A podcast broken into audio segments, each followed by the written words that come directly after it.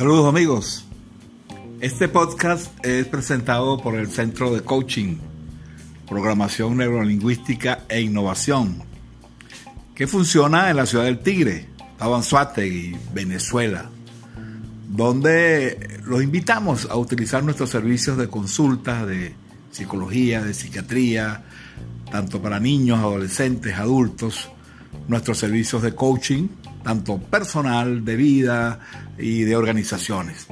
Y por supuesto nuestros diplomados, coaching con PNL, psicología positiva, mindfulness, coaching deportivo y una serie de cursos y talleres de desarrollo personal, autoestima y asertividad, manejo de conflictos, relaciones de pareja, eh, negociación y toma de decisiones, aprender a ser felices, entre muchos otros.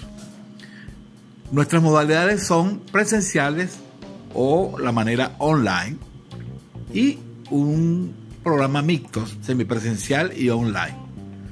Para información, comunicarse con nosotros por nuestro correo davidnfigueroa.gmail.com David N, N de niño, Figueroa, gmail.com y nuestros teléfonos el 58, que es el código de Venezuela, el 0424-865-9776 y el 0426-382-1806. El Centro de Coaching PNL Innovación. El arte de la excelencia, de la comunicación eficaz y del cambio.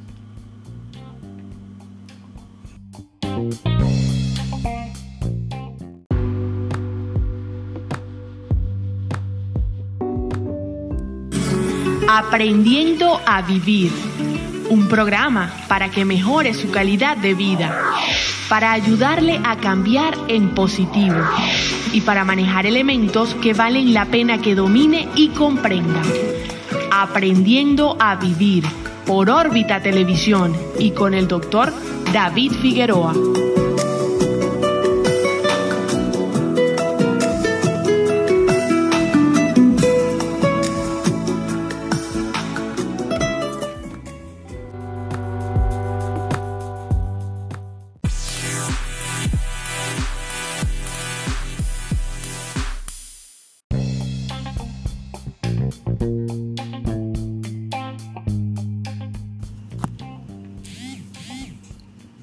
Saludos amigos, les habla el doctor David Figueroa, médico psiquiatra.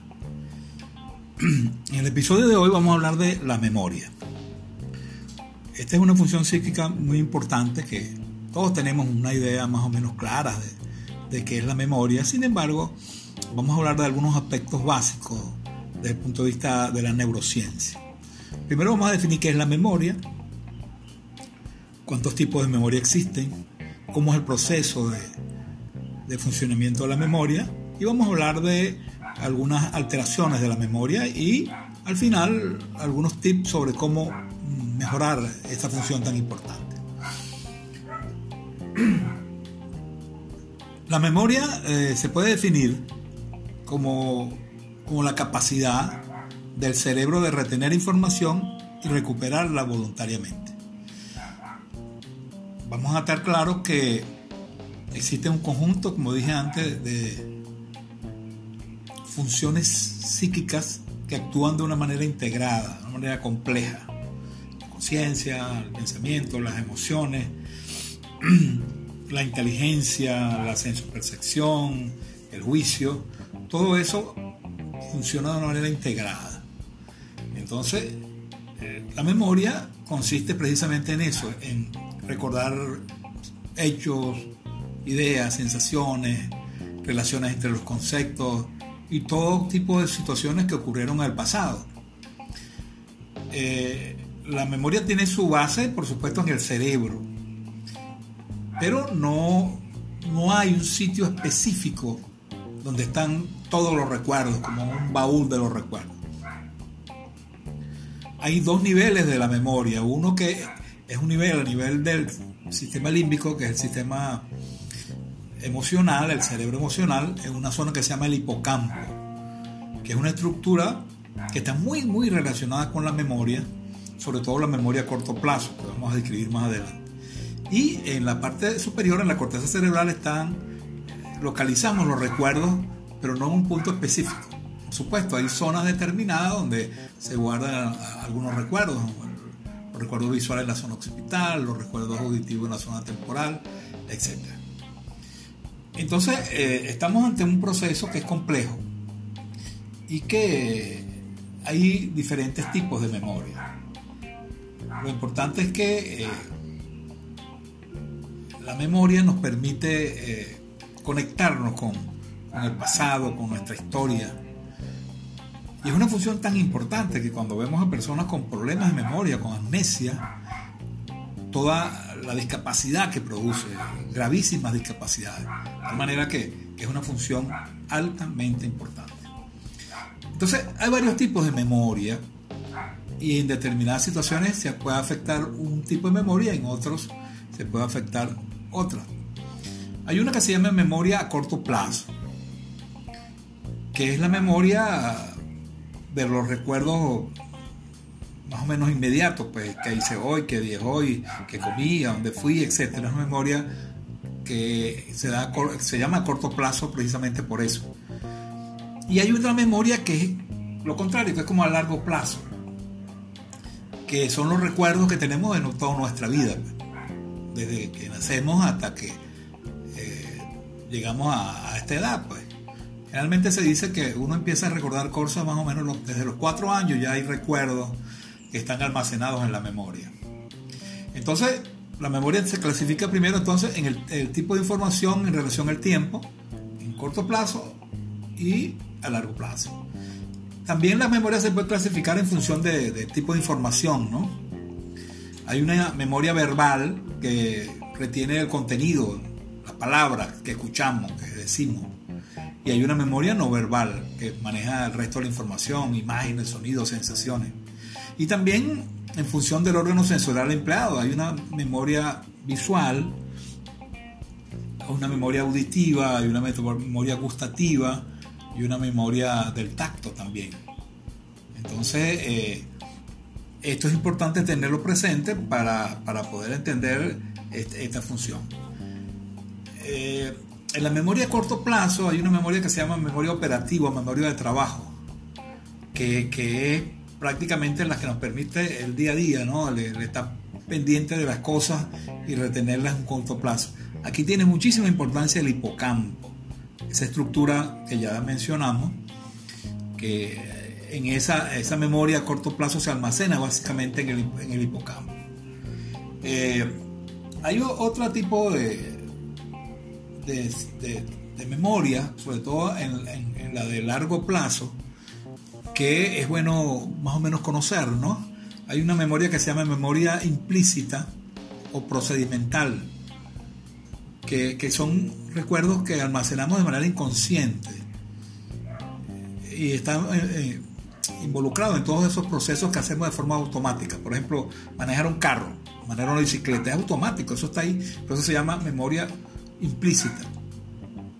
Y hay una memoria explícita o declarativa, que es que el, el proceso de almacenamiento de la información se hace de manera consciente. Pues y es lo que nos permite reconocer lugares, personas, cosas y todo lo que ello implica. Pues. Hay una memoria también que se llama episódica, que nos permite almacenar algún tipo de información autobiográfica. Recordamos sucesos específicos, hechos concretos. Por ejemplo, es el que nos permite recordar el día que nos graduamos, el, día que, el primer día que fuimos al colegio, etc. La memoria está muy implicada en la emoción. Generalmente recordamos las cosas donde está muy vinculada la emoción, tanto la emoción placentera, positiva, como la emoción negativa. Realmente los recuerdos eh, se, se, conservan mucho más cuando están cargados de emociones. Ahí, para finalizar, los tipos de memoria, una memoria que se llama semántica, que también está en la memoria a largo plazo y que incluye no experiencias específicas y concretas, sino el conocimiento general que tenemos. Pues sobre el mundo, donde vivimos, cuál es la capital de, España, los nombres de los objetos, el significado de las palabras, etc. Entonces, vamos a hablar ahora cómo funciona la memoria. La memoria eh, tiene básicamente tres pasos de funcionamiento. Eh, la primera fase se llama codificación. Codificación implica que la información que percibimos a través de los órganos de los sentidos, ya dijimos que se almacena durante un periodo corto de tiempo en la memoria sensorial. Luego juega un papel eh, y es, selectiva, es limitada. La información que nos llega es muchísima y es imposible que podamos captarla toda. Entonces seleccionamos y tenemos limitaciones en esa, en esa memoria. Se, acepta que eh, la capacidad de la memoria de una persona promedio es 7 más, más, más o menos 2 unidades de información. O sea que entre 5 y 9 unidades de información es uno capaz de recibir. Cuando tiene mucho más de esa, ese volumen de información, se hace muy difícil poder codificar lo que los mensajes y la información que se nos transmite. Después que codificamos eh, esa información, pasa al segundo proceso que es almacenamiento, ¿no? Hacemos como una selección de esa información y la información relevante pasa a la memoria de esa memoria a corto plazo va, a pasar a la memoria a largo plazo. Pues. Este, los recuerdos son ilimitados, ¿no? Muchas veces recordamos cosas de, hace muchísimo tiempo, ¿no? Eh, por eso esta, memoria es, muy importante, ¿no? Porque nos, da nuestra biografía, nuestra historia, nos permite entender de dónde venimos, quiénes somos, etc. La memoria, el proceso que se da en el cerebro, se da un proceso que ya hemos hablado muchas veces, que son las redes neuronales. O sea, los recuerdos se agrupan en, en redes, las neuronas se conectan y se forman redes semánticas. En la medida que un recuerdo uno lo utiliza mucho, ese recuerdo permanece más. Cuando uno tiene una información y no la utiliza, la deja ahí, eso tiende también esas redes a, desaparecer, a, perder su, su, actualidad pues, y se desvanecen también. La tercera fase del proceso de la memoria es, por supuesto, la evocación, la recuperación. Es decir, atendemos, codificamos, almacenamos y evocamos. Esta información, ya dijimos que se almacena en el cerebro y cuando necesitamos esa información la buscamos y la podemos evocar. Eh, no solo almacenamos la información en sí misma, sino también el contexto físico y emocional donde se produjo, se produjo ese recuerdo. Por eso les decía antes lo importante de las emociones y de la memoria. Entonces, entendiendo este proceso de esa manera, podemos decir, bueno, pero eh, ¿por qué se nos olvidan las cosas? Es fácil entenderla, ¿no? Porque son tantas las informaciones que ya dijimos que, cuando no la usamos eh, se va disminuyendo. Es lo que llamamos la caducidad, ¿no? Los datos se pueden ir perdiendo a lo largo del tiempo. Y a veces tenemos problemas de, de acceder a la información. Podemos tener problemas de cuando para codificar es necesario que atendamos y nos concentremos. Ahí podemos tener problemas también. Eh, muchas veces también hay, recuerdos muy, muy, muy intensos, muy dolorosos que tratamos como de eliminar. Entonces, muchas veces también es que no, cada persona tiene un filtro que recuerda las cosas que, le importan y que le interesan. Entonces, eh, en la memoria pueden presentarse muchas alteraciones generalmente llamamos la amnesia, que es la disminución o pérdida de la memoria, pero esas amnesias son de diferentes, diferentes tipos. Eh, hay una amnesia que se llama corto plazo, que es la amnesia anterógrada, es decir, la persona recuerda mucho el pasado, recuerda incluso sucesos de muchísimos años, pero no es capaz de recordar qué hizo dos horas antes. Es la típica amnesia de la enfermedad de Alzheimer, de la demencia, donde el paciente recuerda muy bien los sucesos anteriores, pero no es capaz de recordar los sucesos recientes. Y eso ocurre precisamente porque hay una alteración en la concentración. El Alzheimer produce una enfermedad degenerativa, un daño en la neurona, y la persona la neurona no es capaz de captar de mantener la atención y por eso es que no fija. En cambio, la información que ya está almacenada es más fácil de recordar. Hay también una amnesia uh, retrógrada, retrógrada, que es olvidar los, los sucesos del pasado. Esta se ve con frecuencia en los traumatismos, los accidentes, tumores cerebrales, etc. También hay que, hay que entender que hay amnesias totales, globales, que una pérdida total de la memoria. Y hay amnesias también parciales, lo que se llama amnesia lagunar, como una laguna. Es frecuente la amnesia lagunar en pacientes alcohólicos, que hay momentos que no recuerdan determinado espacio. Es como una laguna, por eso se llama amnesia lagunar. Hay amnesias también, como ya dijimos, postraumáticas, ¿no? Cuando se produce traumatismo craneoencefálico, es muy frecuente las amnesias. Y hay otra amnesia que tiene que también que ver con el alcoholismo, que es la, el síndrome de Korsakoff, que la persona tiene una amnesia que, mm, anterógrada y retrógrada, completa, global, un deterioro global del funcionamiento psíquico. Y entonces la persona lo rellena con fantasía, inventa cosas, para tratar de llenar esos espacios. Las fabulaciones. Entonces, entendiendo cómo es todo este proceso de codificación, de almacenamiento y de recuperación, tenemos que eh, pensar eh, que la memoria tenemos muchas maneras de medirla, de, evaluarla, ¿no? Hay muchísimos test psicológicos donde podemos evaluarla y también la medimos a simple vista con con criterios clínicos, subjetivos, pues. Eh, las secuencias de números, recordar las direcciones, eh, recordar eh, nombres de personas, rostro de personas, etcétera, etcétera. Ahora, ¿cuáles son las causas por las cuales una persona puede tener problemas de memoria?